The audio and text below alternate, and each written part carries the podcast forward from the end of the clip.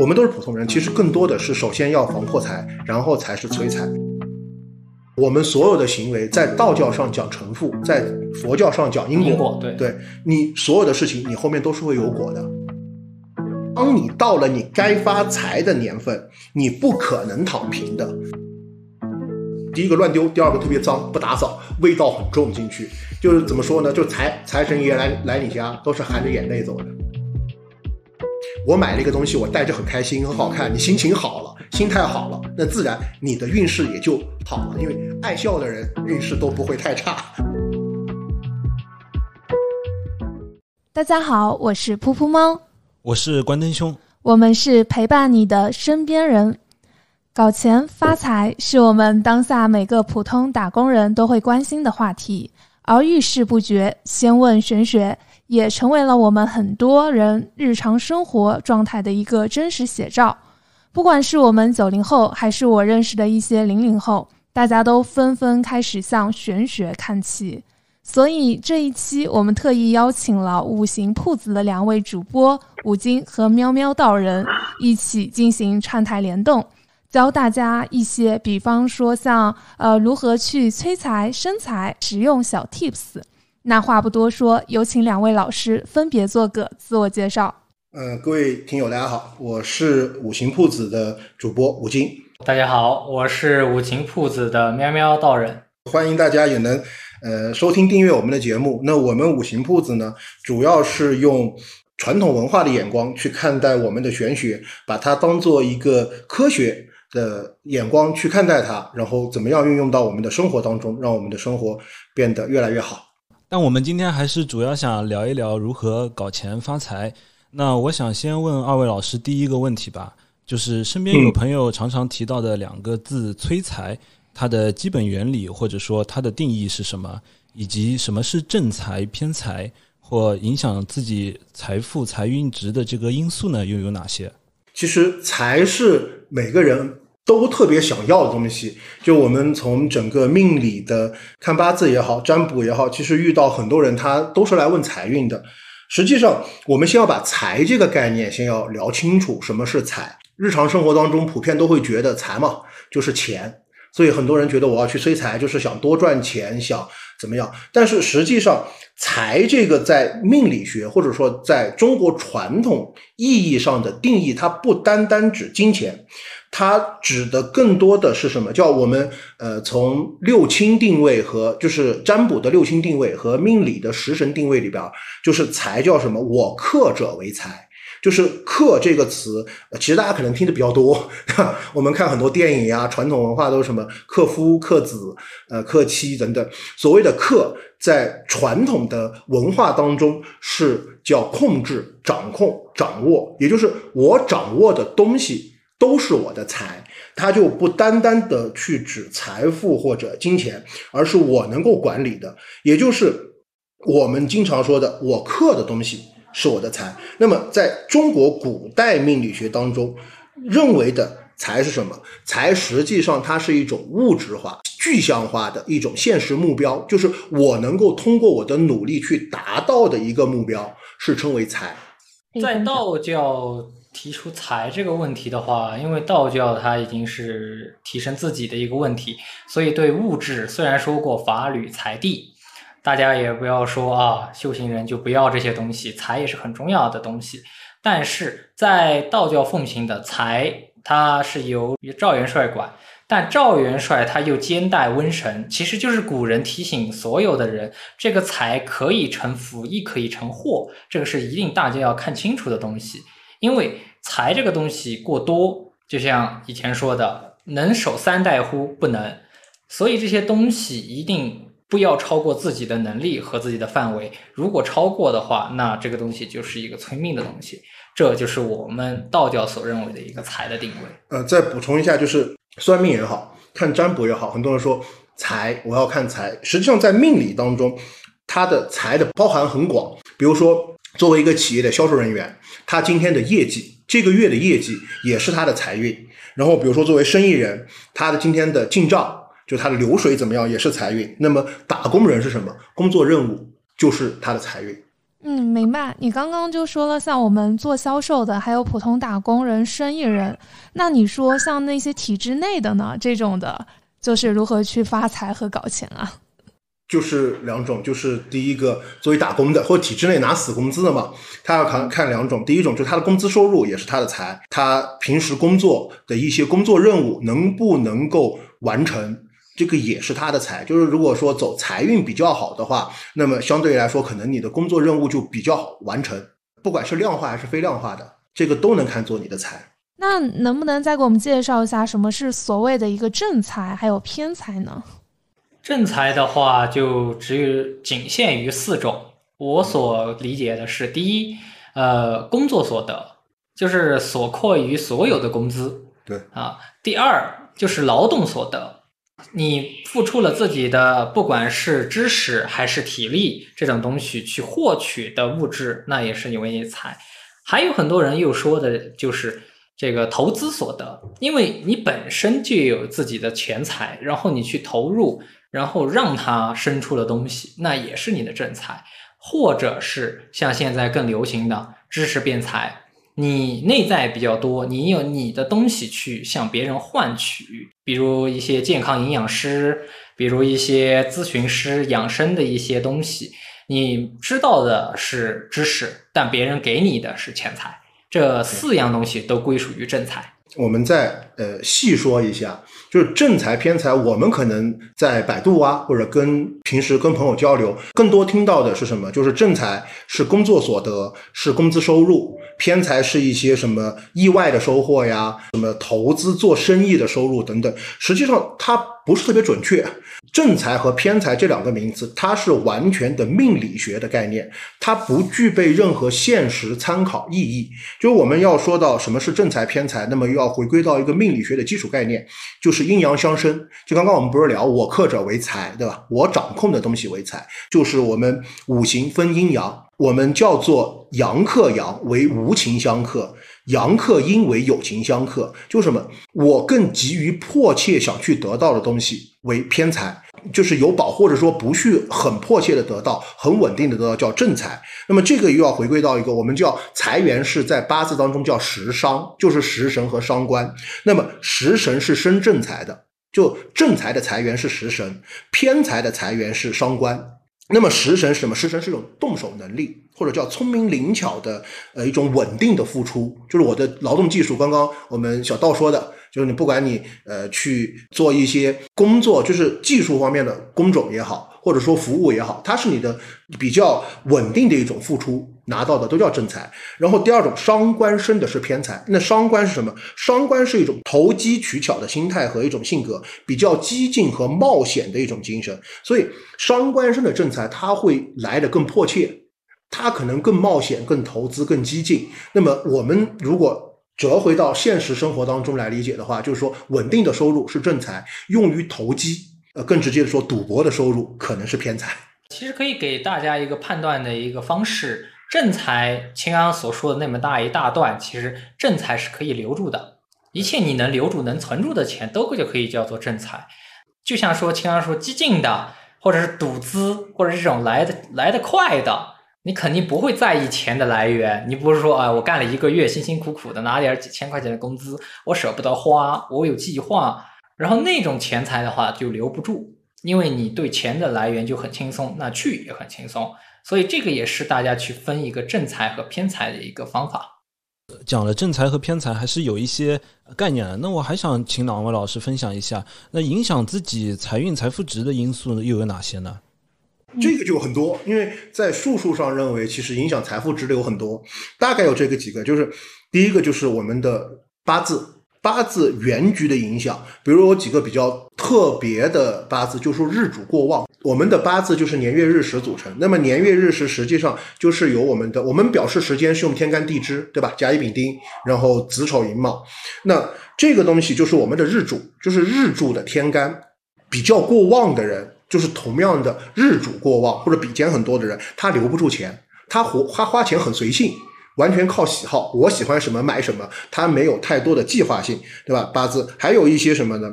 身弱财旺的人，身弱财旺的人，呃，他是什么？你别看他财旺，就说啊你财运很好，不是身弱不担财。就我命理当中有句呃名词叫身弱不担财，什么？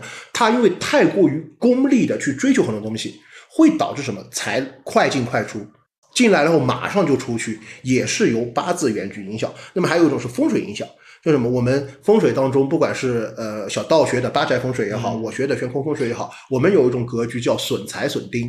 就我们看风水最好的叫什么？叫旺财或者旺丁，或者旺财旺丁。那么有一种叫损财局，损财就是啊，因为它本身这个风水格局就有问题了，你进不来财，或者说破财。比如说像我们说的穿堂煞，就说客厅开个门直冲到阳台这样的穿堂煞。然后还有就是错误的摆一些风水的物品。我最明显的，我有个朋友，他是开杂货铺的，就是便利店。当时买了一个金蝉，金蝉分两种，一种闲钱金蝉，就叼着元宝，那个叼着硬币的；一个是没有叼的。那么按照我们正常来说，没有叼钱的头头要冲外，叼着钱的头冲内。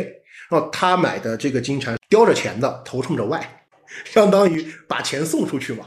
这种错误的风水物品的摆放，也是一种。呃，破财的一种呃格局，还有就是自己的日常有两种家居的日常生活习惯，一定是破财局，都不用看。第一个是家里边脏乱差，就东西乱丢，任何东西就是第一个乱丢，第二个特别脏，不打扫，味道很重进去，就是怎么说呢？就财财神爷来来你家都是含着眼泪走的。第一种，第二种就是什么？我们家进门都有玄关。对吧？那玄关不能乱，一定要通风、整洁、干净。玄关我们去看风水，大概是有两种情况：第一种是什么？鞋乱扔；第二种玄关就是堵得很窄。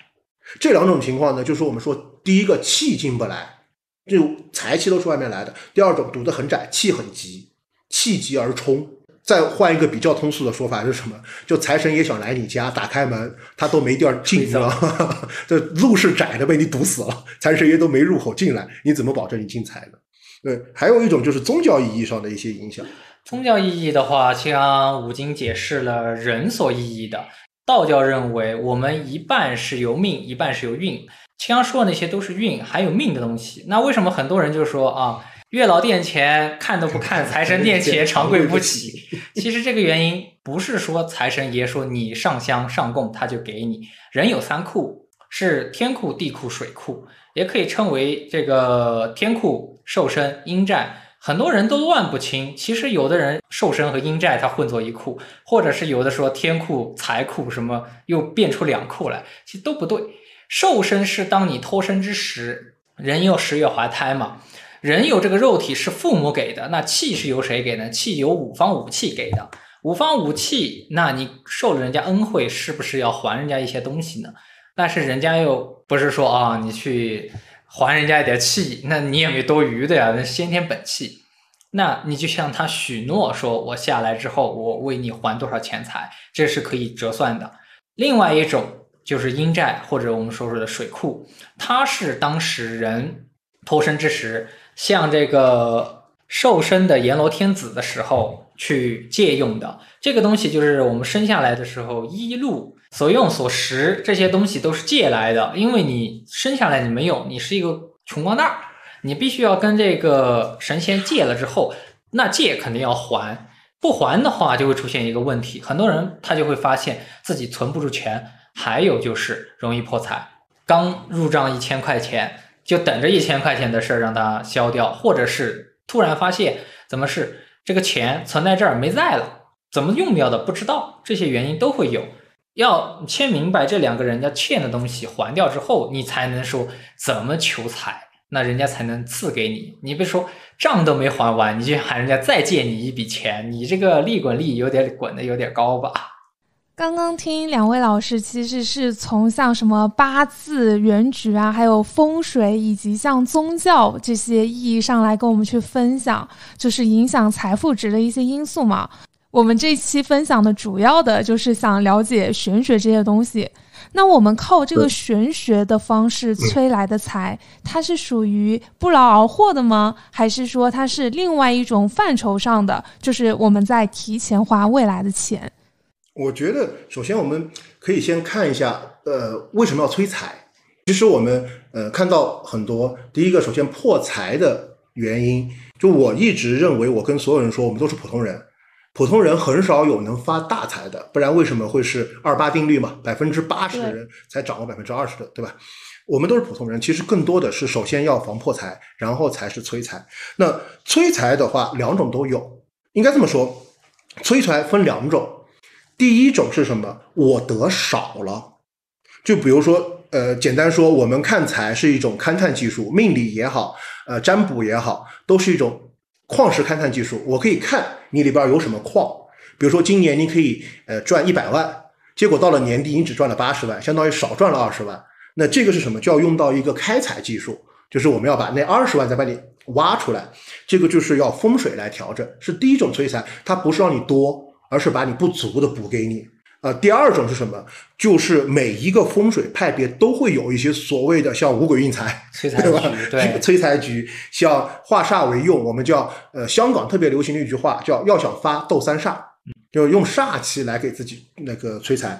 第三种是什么啊？就是让我们我学的悬空风水这个还有什么叫七星打劫，就是把以后的钱运来前面用，这个理论上可行，但实际上不现实。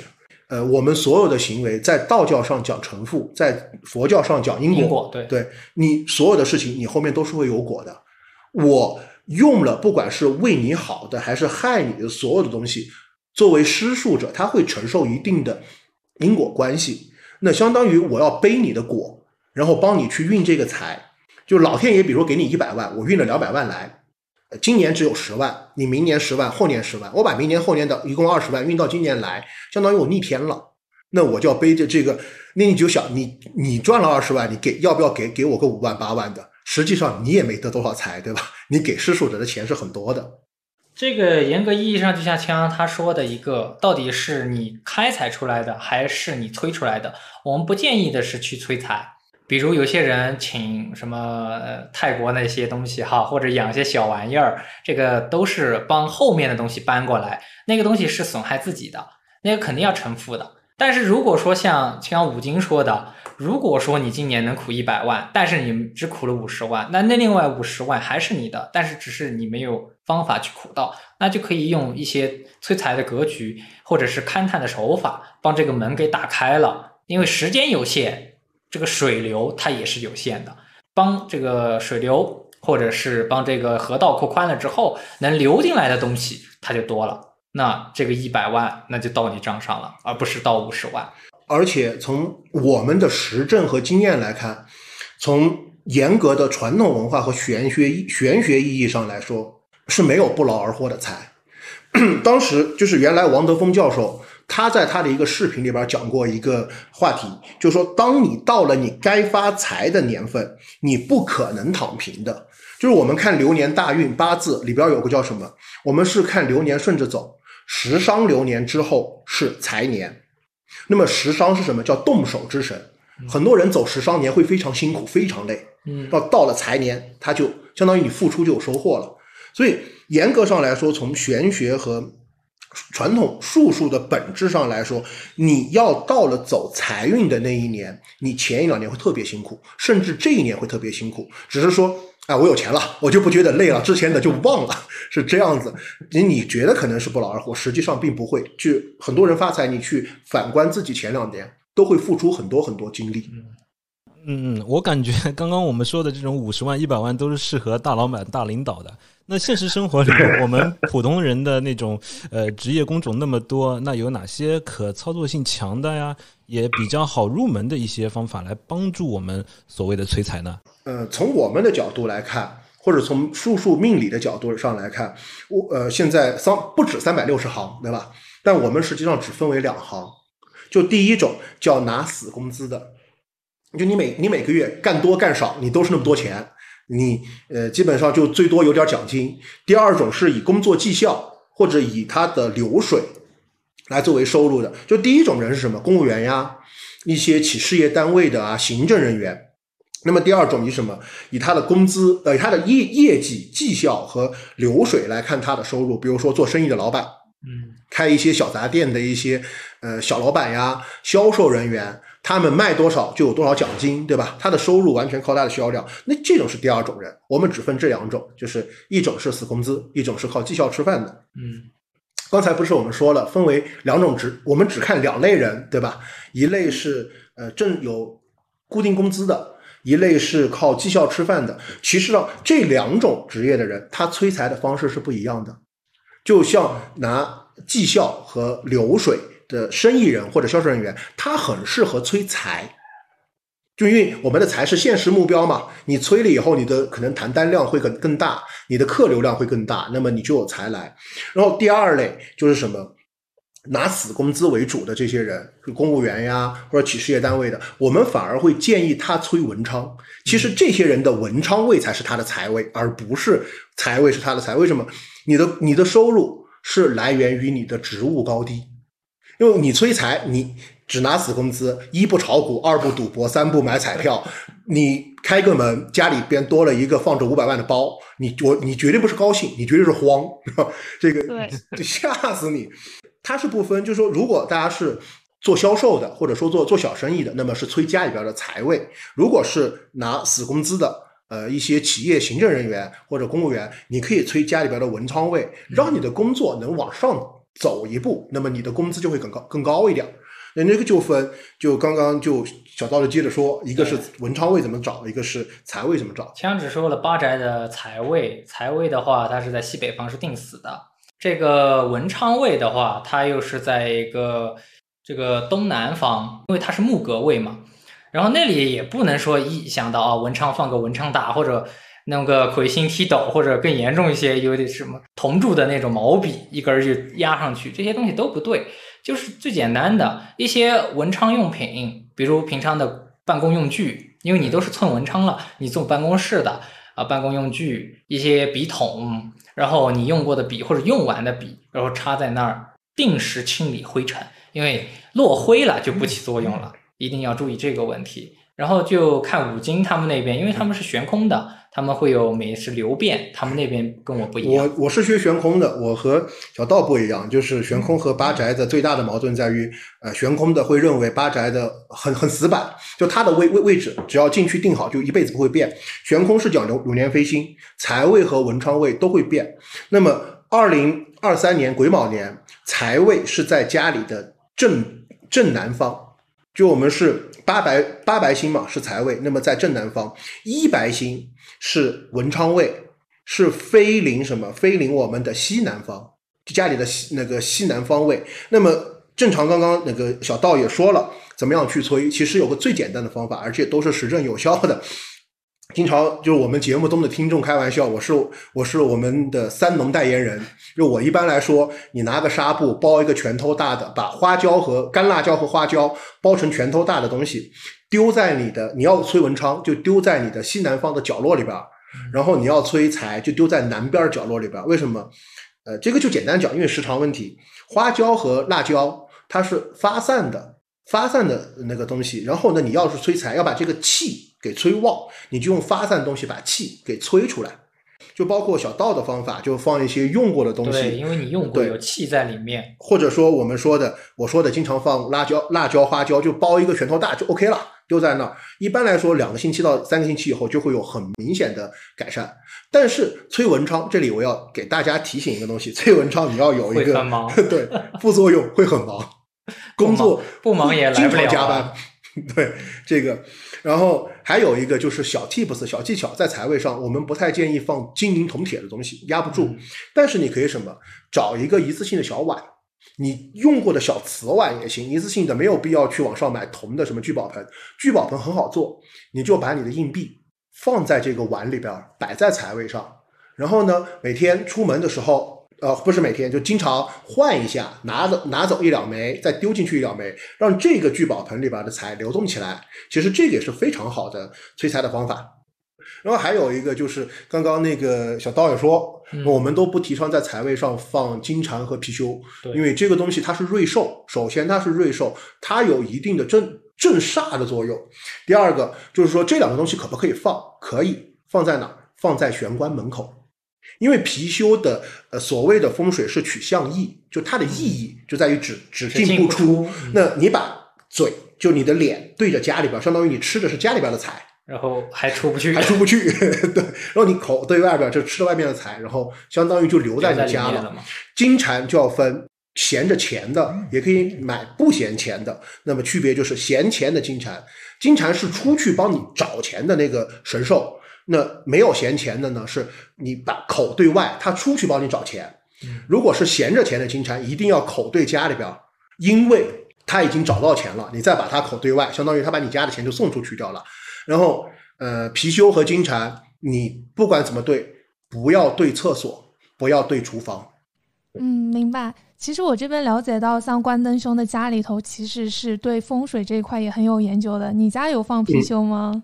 我家没有放，我自己住的地方没有放，因为我爸爸的办公室里面他是有放了那个金蝉和貔貅的。那我我正好也很想了解一下，这种穿戴配饰对这种财运啊、事业运作用大不大？因为我现在手上就戴了一串那个黑曜石的貔貅嘛，我还蛮想深入了解一下的。关灯兄的这个貔貅的穿戴方法是对的，那个貔貅的穿戴方法我们见过很多是错的，是什么？对穿，对穿，就屁股的还给它打通掉。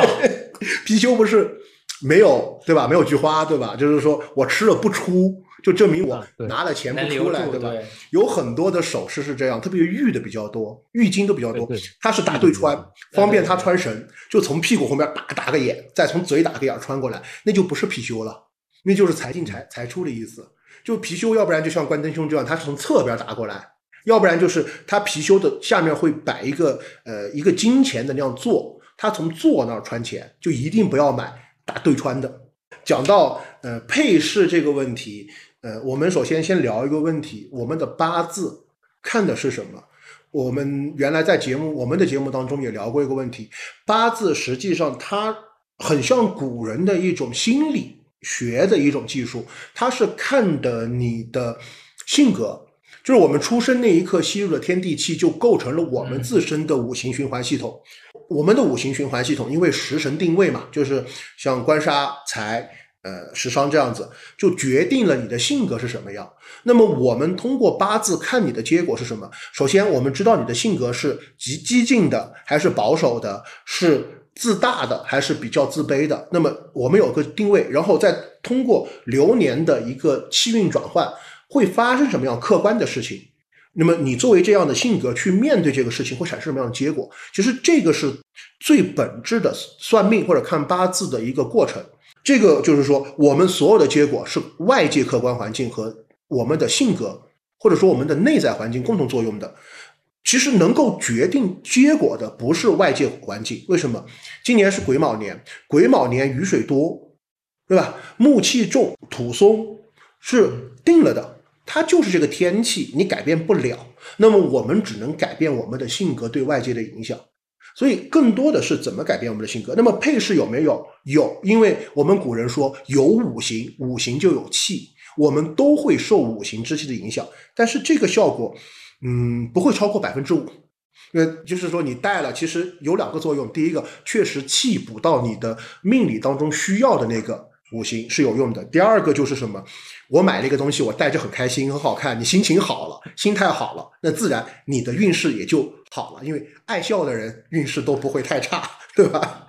这里是不是还有一个就是心理作用啊？就心理暗示，因为你买了它，你相信它，所以你就是会有那种好运来的感觉。对，网上流行一句话叫“要相信相信的力量”，这句话是没有毛病的。真的很有用，对我也很相信。哎，那说到这一点的话，我还想就请问一个问题，就是五行里穿衣有没有奋斗进财色的这个一个说法呀？好，我之前有听说过，我想了解一下这里面有哪方面的这个讲究。对，因为我这里也看到我们很多女听友啊，她们可能就是每天会看看那个日历，就是穿衣日历。今天你穿什么红、黄、蓝，这些是比较好的一些就颜色的衣服。有些可能你今天穿黑色，或者是穿深色，你今天可能运势就没有那么好。这里有些什么说法和讲究吗？理论上是有的，就是颜色这个，其实回归到刚才我们说的配饰。就是我们古人把呃所有的万物金木水火土，就是不管是树也好，黄金也好，它都规定了五行，对吧？那颜色也是有五行。那古人说有有五行就有气，嗯，有物就一定有气的运转。就我们阳为志，阴为气嘛。你有这个有形的东西，它就有气息流转。这个东西它一定有五行影响，一样的衣服和配饰其实是一样的，就你戴什么配饰和穿什么颜色衣服一样。但是有没有五行奋斗色？理论上竞彩色是有的。那么它有两个方式，第一个是什么？就是我们八字的喜用神，因为喜用神非常复杂，就顺便做个自己的广告，就是我们节目有讲怎么找喜用神啊，开个玩笑。我们复合喜用神的那个五行，就是比如说我喜用金，金是白色，那么我就可以穿白色来补足我自身的不足，这个是一种。第二种就是我们每天面对的天地是有天地五行气息运转的。我举个例子，比如说今明天是甲辰日，甲辰日木在上，土在下，木克土，这一天地成气，土气会旺一点，地气嘛，我们受地气影响，土气会旺。那么这个时候什么？我们叫顺天地，顺生。为吉，那么逆克就为凶，就是说我们不能逆着这个五行之气走，土生金，对吧？我们就跟着这个土气，要不然跟他一样，要不然跟着他走，跟着他的地气来走。哦，原来如此啊！我可以给你们看一下，这个就是我们的一个五行穿衣指南，能看得清吗？看得清，在我们呃听友群里。特别受大家欢迎，就是我们昨天我们的主播睡得特别早，结果就有个女生说明天到底穿什么颜色的衣服，有没有人告诉我？我们我们群里边每天也会发这个，到时候也可以跟你们共享那个。好啊好啊，那节目结束了之后，我也要进你们的听友群，我现在对玄学也特别的感兴趣。那我们接着来下一个问题吧，就是因为我自己其实因为这两年的一些。际遇嘛，我可能就是也会想去像寺庙啊，去拜拜神。那如果说我要去寺庙，还有一些公馆啊拜神的话，有哪些讲究啊？还有如何拜神，如何还愿？因为说实话，我之前去过上海的一个叫龙华寺庙的，然后我就是有去拜神，结果我的亲人跟我说，你所有的一些动作都是不对的，你一点也不成。呃，先要明白哪些是财神，就先混着来讲。第一，主财神或者大财神是赵元帅，赵公明赵元帅是身骑黑虎，手持金鞭，抬着如意聚宝盆的一位，大家一眼就看得出来，因为他那个形象很。然后另外一个大家拜的更多的，大家说他称他为文财神，就是一个官相，对，然后坐在那儿，然后手捧着财宝元宝，但那个是一位星君。因为他的星号叫财帛星君，所以的话，他能对人的命中星命入宫的话，可以有一些财入。另外还有五方五路财神，很多人就对这个五方五路财神就有各种解说。比如现在封神榜不是起来了吗？很多人就说比干，对啊，比干是这个大财神、东财神。其实五方五路财神没有明确的一个东西，它只是五行财神。比如东方的木就是青金使者，然后中方的土它就是黄金使者，然后这个西方的白金使者，它就是五方五路。那要怎么拜呢？第一要先明白他们的职责。赵元帅统管一切财布财源，他老人家点头，那一切都能下来。然后五方五路财神呢，就像我们经常说的，那偏财运的人。或者是一些捞偏门的人，他就适合去拜了。做生意的，对，因为他就是主管五方来财嘛。嗯，那去到那里应该怎么拜？这个是有讲究。那因为现在这个大家有一个三教合一，这个佛寺里面也有财神殿啊，道观里面也有财神殿。那一般塑的都是一个赵帅和财帛星君，有的是塑赵帅啊。这个去到那里面，第一个规矩，那很多人讲究就是什么啊？牵式手势。佛教的是这个十合十合掌手势，而道教的叫子午诀，也其实也就是俗称的抱拳，但一定不要抱错，是左手抱右手。对对对对，呃，因为按古籍来说啊，右手抱左手，你跟人家攻一攻的话，那是抱丧，你容易被打 啊，那神仙更是不理你了。这个是一个讲究。二不能踩门槛，所有寺庙公观的门槛不能踩，那个叫神的门户。寺庙的公观的那个门槛比较高，他觉得哎跨不过去，我踏他一脚再过去。那这个人家就想想，你踩我门脸，我要不要赐点给你呢？然后讲究就是左脚往左边开始拜着进去，然后右边出来，然后主殿也拜着上去。以古规来说，三叩九拜为大礼，不管是佛教、道教，它都是如此的。你三叩九拜神灵，应如何去用一些东西呢？不用太多，带一些水果清供，带一点香。有些寺庙它是不给你用香，或者公馆不给你用香，它会给你三柱。这个东西呢无所谓，都可以。然后水果的话，一定要禁忌就是梨啊、李子、石榴、黑枣这四样东西不要带着去供神，因为它有些忌讳和不敬啊。这三炷香不要学那些很多老人。好，我们我有次找我朋友去喝茶，嗯，他是一个和尚。就见一个老人抬着一把香在观音面前，我们进去喝茶，然后出来两个小时了，老人家还抬着香在观音菩萨面前叨了个叨，叨了个叨，叨了个叨，我们就很想问一下哈，真有那么多话可以叨吗？这个菩萨他不觉得烦吗？换做神灵也是一样的。其实，在你有意进入宫观或者寺庙的时候，神明已经知道你想求什么和需要什么。说明自己的一个意愿，但这个意愿一般是摆在最后一个，因为有三炷香就代表有三个愿望。其第一愿望肯定是期望天下太平，第二愿望祈人家人身体健康，第三个才是你所需要的一个愿望。比如求财神，你就说啊，保佑我财源顺利，不要说保佑我天上掉财，不要说保佑我赐个大财，那你可耐得住？对。然后赵帅也要看看说，哎，这小伙子。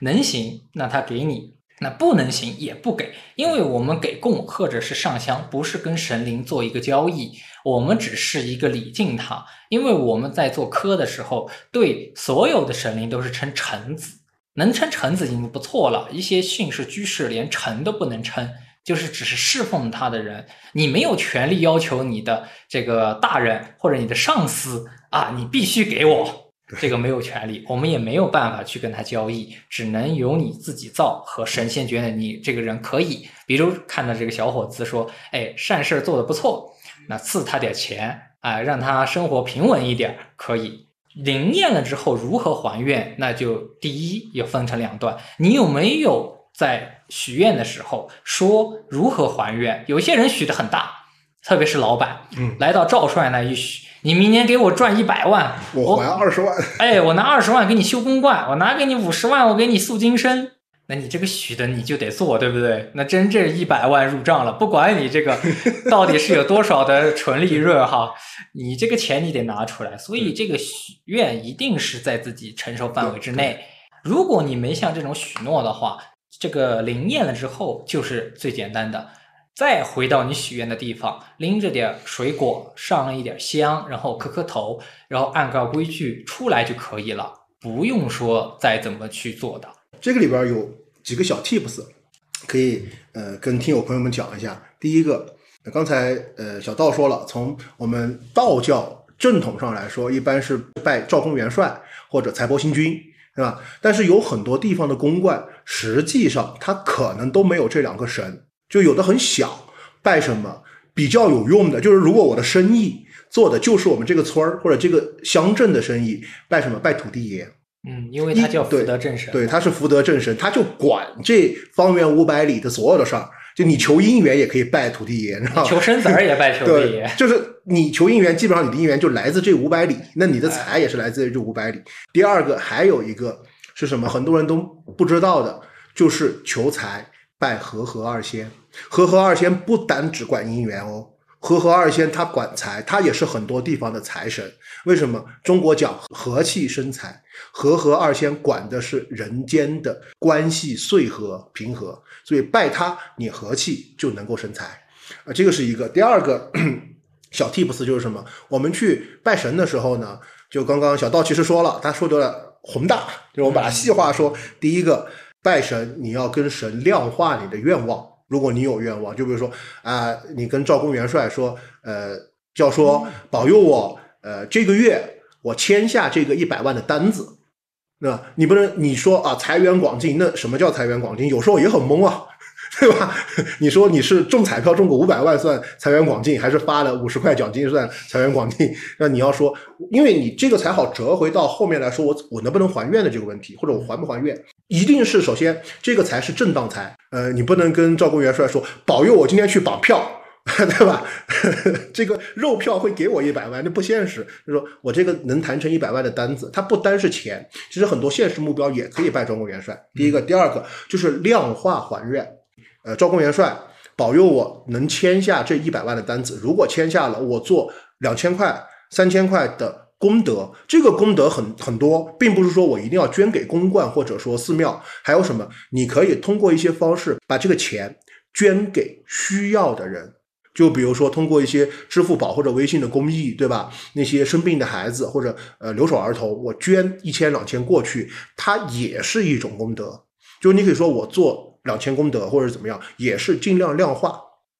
啊，这里真的是很重要的知识点，就是你去拜神、你去还愿的时候，你许的愿望、还愿的内容都要量化，而并不只是说我想发财，而是说更具体的。比方说，我在二零二三年十二月之前，我想通过副业，我想赚个十万。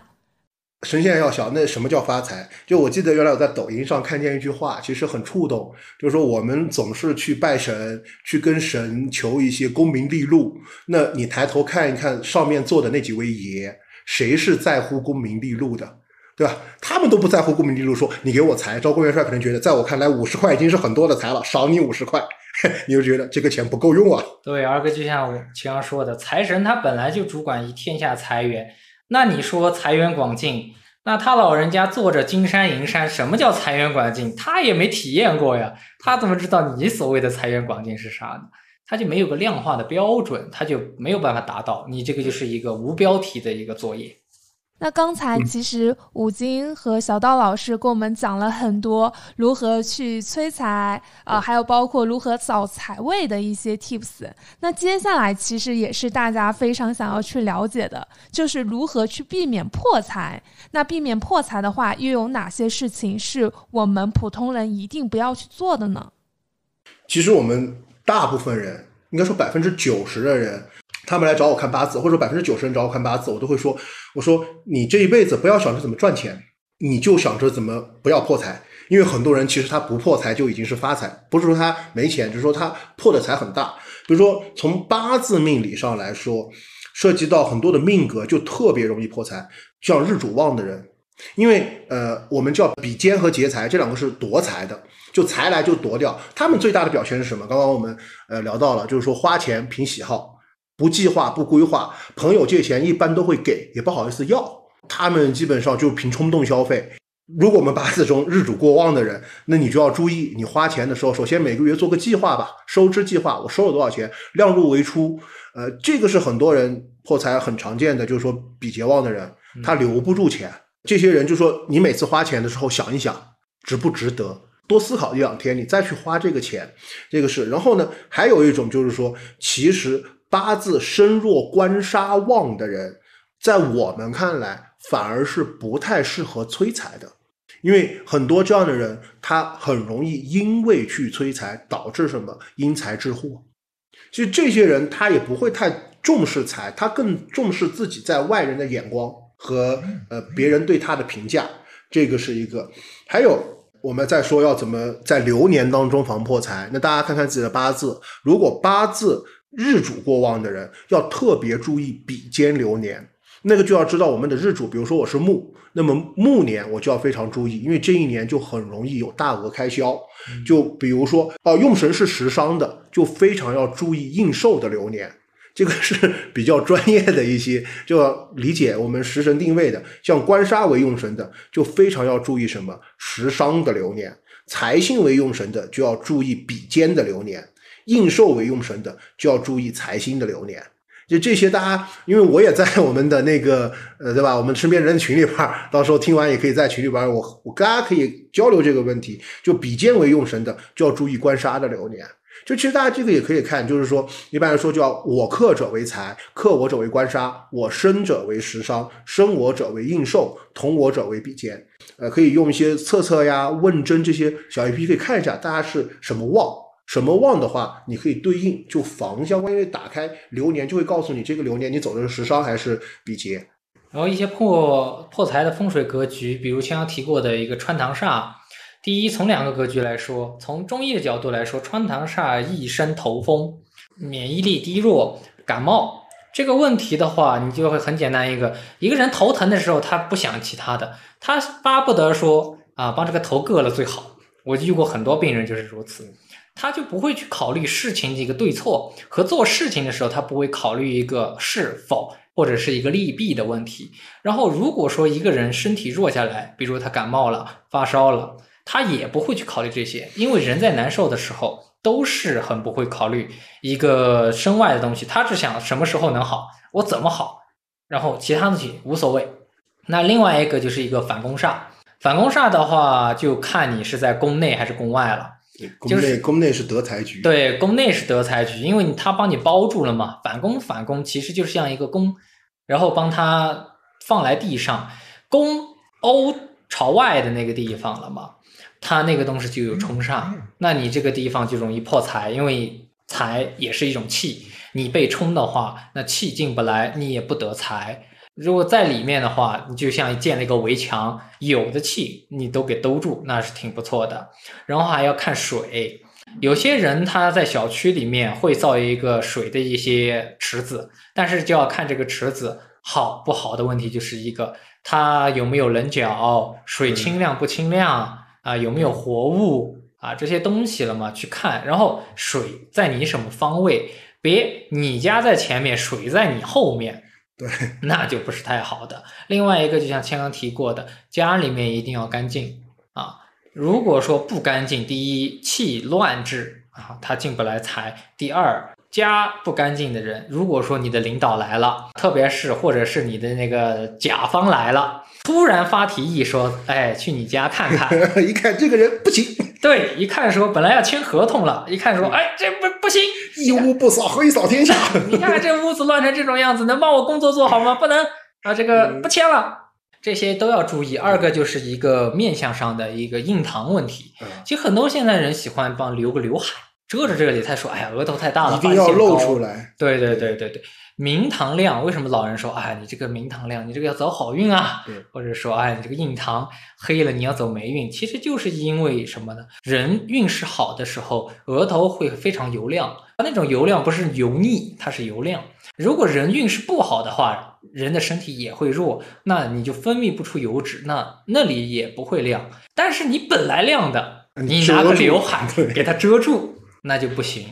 还有的就是一个大家很不注意的一个问题，就是对钱的一个态度。对，有些人就说：“哎呀，钱这种东西现在都不用了。”二个，有时候钱数额太小，比如一角钱、五角钱，可能掉地上都没人抢，就和人开玩笑，抢一分钱的红包们呢，开心半天，捡着一块钱都不一定弯腰捡啥用？没用。对，如果说好好对待，比如你包里有钱，给他。买个衣服吧，就是钱包。钱包，对你给它好好的理在里面，或者没有钱包的，补来的钱大部分有时候会折角，有时候会给它折在一起。这个东西的话，你就可以帮它理理开掉，然后好好的按顺序，按你的习惯，一张一张的摆好，然后再揣进去。第一，不容易失财，嗯，因为有些钱，它新钱，它很容易就滑出兜里面了。另外一个就是钱，觉得你对他挺好的，他喜欢你，他就来了。刚刚我就是把那个 小道说的风水格局的，把它细化一点，因为他说的有点专业。就穿堂煞是我们室内风水形象当中最大的破财局，就什么客厅开门见窗，就怎么解决？我一般来说，我们就是说，你要舍得花钱，做个博古架，对，把那个你的客厅和窗挡一下。如果随便处理，就是在你的进门那儿挂一个门帘。挡一下，挡下风，因为这个是我们很怕的一个格局，叫气势极进极出。你有才，但是花的也快，这个是一个。第二个什么叫反攻煞？就刚才小道说，什么是反攻煞？就是我们去想象一个呃环形跑道，四百米的环形跑道，它是不是有个圈？听说有听说，我们上海陆家嘴好像也是这样的分。你们陆家嘴是个很大的，但是你们陆家嘴刚好什么？九曲水，九曲不论反攻，环抱有情水不论反攻，就它是一个刚好对一个圆半圆的那样子，它是有个半圆跑道，对吧？半圆跑道的弓弦部分是外圆部分，刚好对着你家的门或者窗，我们叫反攻煞。那么怎么解决？放个麒麟或者摆个葫芦，网上一百块钱能解决的问题。放完了以后就是尖角煞，尖角煞也是挂葫芦或者放麒麟都可以。就是我们看有很多房子可能是一个角对着我们，或者远处有一个塔。塔的那个飞檐煞，就那个檐尖，或者说有我们阳台望出去就有很多很尖角的建筑物，这种尖角煞，它也是一种破财的格局。还有一种，我们我们就这个就有点难分辨，我们叫观澜无情，特别是喜欢住在河边的。那个有很多小区不是叫什么江景房、河景房，对吧？出去能看到河，你就要很注意一个问题，就是你站站站过去看水流方向，水流方向一定要有建筑物挡住。它不是说挡住河，是视觉能挡到我，不能一眼把这个河望到底。如果我能把一眼把河道望到底，我们叫观澜无情。观澜无情叫也是一个破财局。那这种无解。这种你也不可能说把这个河给遮了。我我我，你唯一的解解唯一的那个解决方法就是你在河道的那个地方建个建筑物，能把你的视觉打掉就可以了。风水实际上很多风水格局它是有钱人玩的，不是我们普通人玩的那个点。在面相上讲的，刚刚我们小刀也讲了很多一些问题，就讲个 tips 两个。第一个，大家早上起来有个习惯性动作，就两边抹一抹自己的印堂，我们也叫命宫。早上起来就要抹一抹这儿。为什么你的印堂命宫这儿越亮，而且越平坦，你的运势会越好？这个第一个，第二个就是怎么看自己今天会不会破财？早上起来看鼻头，就我们这叫准头，我们的鼻头叫准头，准头发红或者长痘，你今天一般我的建议是，你要不就把你的支付宝和微信密码改了，要不然手机就不要带了。一般来说，准头长痘或者发红，大概率都要破财。原来还有这样的一个说法呀！以后每天早上起来第一件事情就是先看看鼻头有没有痘痘，另外就是摸摸自己的额头。然后晚上睡觉前呢，早上起来摸额头，就是这个命，我们叫命宫这个地方，其实两个眉心的交界往上两到三分，这样早上起来摸一下，这样抹一下，把它抹开。然后第二个就是什么？晚上睡觉的时候揉一揉鼻头，其实原理就是我揉揉鼻头，把我的血液这边揉开了，它就不容易堵塞，不容易堵塞，你不容易发红，不容易长痘嘛。因为基本上鼻头长痘你都要破财当天，所以晚上睡觉前揉一揉鼻头，起来揉揉印堂，揉揉命宫是很好的一个改运方法。然后呢，我觉得是最大的破财的习惯是什么？讲脏话，脏话特别破财，因为一件破九贵。对这个问题，乃至于这个感应篇曾说过：这个人若无大福，可以行善。什么善？言善语善事善，三年必降大福。若一日之内言恶语恶行恶，那三年必降大殃。很多人就觉得骂脏话，特别是就 带着那种滴滴滴字眼那种，对对对。那种其实是把你的福德给骂出去。对啊，因为你在骂人的时候，你要动怒，动怒，怒气冲至。你身体不好，还有一个问题，气也被你冲，好的气也不找你。那我宁愿找一个平静的人，我为什么要找你这个暴躁呢？他就不找。另外一个就是说自己就要硬撑，一定要硬撑自己好的。比如现在抖音上都很多人都说，哎呀，笑火笑火我了，笑发财我了，就唯一一定要改这些字眼。特别在道教来说，就是一个晚不言鬼和。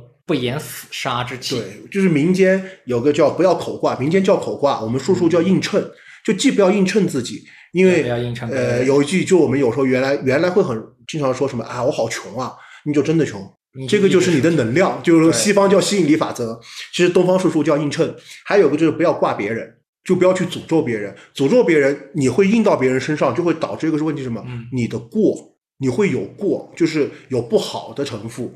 包括我们说破财是什么？不要恶行，不要做坏事儿，不要怒目，就是不要去那种很不好的怒视别人，还有不要妄言，就不要胡说八道，然后不要说谎话。其实最好的是不要腹诽，但腹诽其实很很少人做得到，就是肚子里面骂别人嘛。为什么？这个就是神神明说的，则有功则赏，有过则罚。你做的所有的恶行都会被记录在你的功过簿上。你也许你这这两天或者今年不破，但是迟早会得破。这个就是多行善，少行恶。然后另外一个，如果听节目呢，咱们有那种父母辈的，那一定要做到一个什么呢？可能九零后吧，现在带娃比较随意哈。对。但长辈们，比如七零、八零或者更老的，他们会担心孩子的一些衣食住冷等问题。其实这个东西也是在消耗孩子的福报。不要去随时说操心。哎呀，我家孩子在外面有没有冷到了？有没有饿到了？有没有注意穿衣服？有没有用伞？其实这个东西，大家一般的情况下啊，除了小的时候，那可能会但是到了十八岁以后，没有谁傻到说冷了不知道加衣服，饿了不知道吃饭，还有就是自己都不知道自己身体有什么问题吗？这个肯定不会。如果老人一直挂念的话，对孩子也是一种消耗。还有就青阳提到的赐福赐恶，你拜神灵不灵，不是我们做了愿望，也不是我们许的好多什么东西，神灵觉得可以。第一，展开你的功过簿之后，上面的善可以为你赐，那就赐下；如果你的恶如果赐的话，那就是赐灾。就很多人就觉得，哎，我一米八的香，一个人都抱不完那种。啊，上他三根没用，对，没用。或者是有些山上最以前没管的时候，上那种一个人都抱不完的蜡烛，可以点一个月。我们都看野钓，一个蜡烛就几万块，说啊，这供神啊有福。其实你这些东西不如像像武丁说的，你去帮助需要的人，比如有一些。真的贫困的家庭，或者有一些孤寡的一些小孩，或者是一些留守老人，乃至于小猫小狗等一些福善，那神仙会赐给你，哪怕你不去给他上香，不去给他磕头，不去求愿一趟。还有一个就是许了一定要还，很多人许了之后不去还愿，就导致说怎么后面就收回去了，或者不灵验了，因为你许诺他人，但是你没做到，那个就是一个妄语。那是一个大不好的东西，神仙不喜欢不好的品质，所以你的东西就会被收回去。嗯，刚刚听完吴京和小道老师说的，真的，我觉得有两点非常非常重要。第一个就是说要积口德，少说脏话。我觉得就凭这个可能会破财运，我觉得我以后也不会随意去骂人了。还有另外就是我我们很多周围的朋友都很喜欢去像刚才吴京老师说的，就是口挂自己嘛，老是跟别人说我好穷啊，我好累啊，我好想死啊，这种不吉利的话。真的就是以后我们也会多去改改，因为你说了，这个特别容易破财嘛。哪怕就是很多人现在看日本漫画嘛，日本有有有阴阳师，对不对？就说哎，不要告诉别人名字，夏夏目友人帐，咱们很多人都看过那些妖怪的名字一记上去，并且听他实钱。这个东西其实出自中国，中国人认为一切字都有灵，一切名字都有灵，你不能去乱叫和乱说。就这个东西，就像像你说的，不要口夸自己，就是越说越穷，越说越穷，越说越累，越说越不行。对，以后也要像你们刚才看到抖音里的说，以后要说像发财我了，要说一些 吉利的话。对对对。嗯，那由于时间的一个缘故呢，我们这一期节目的分享也快要结束了。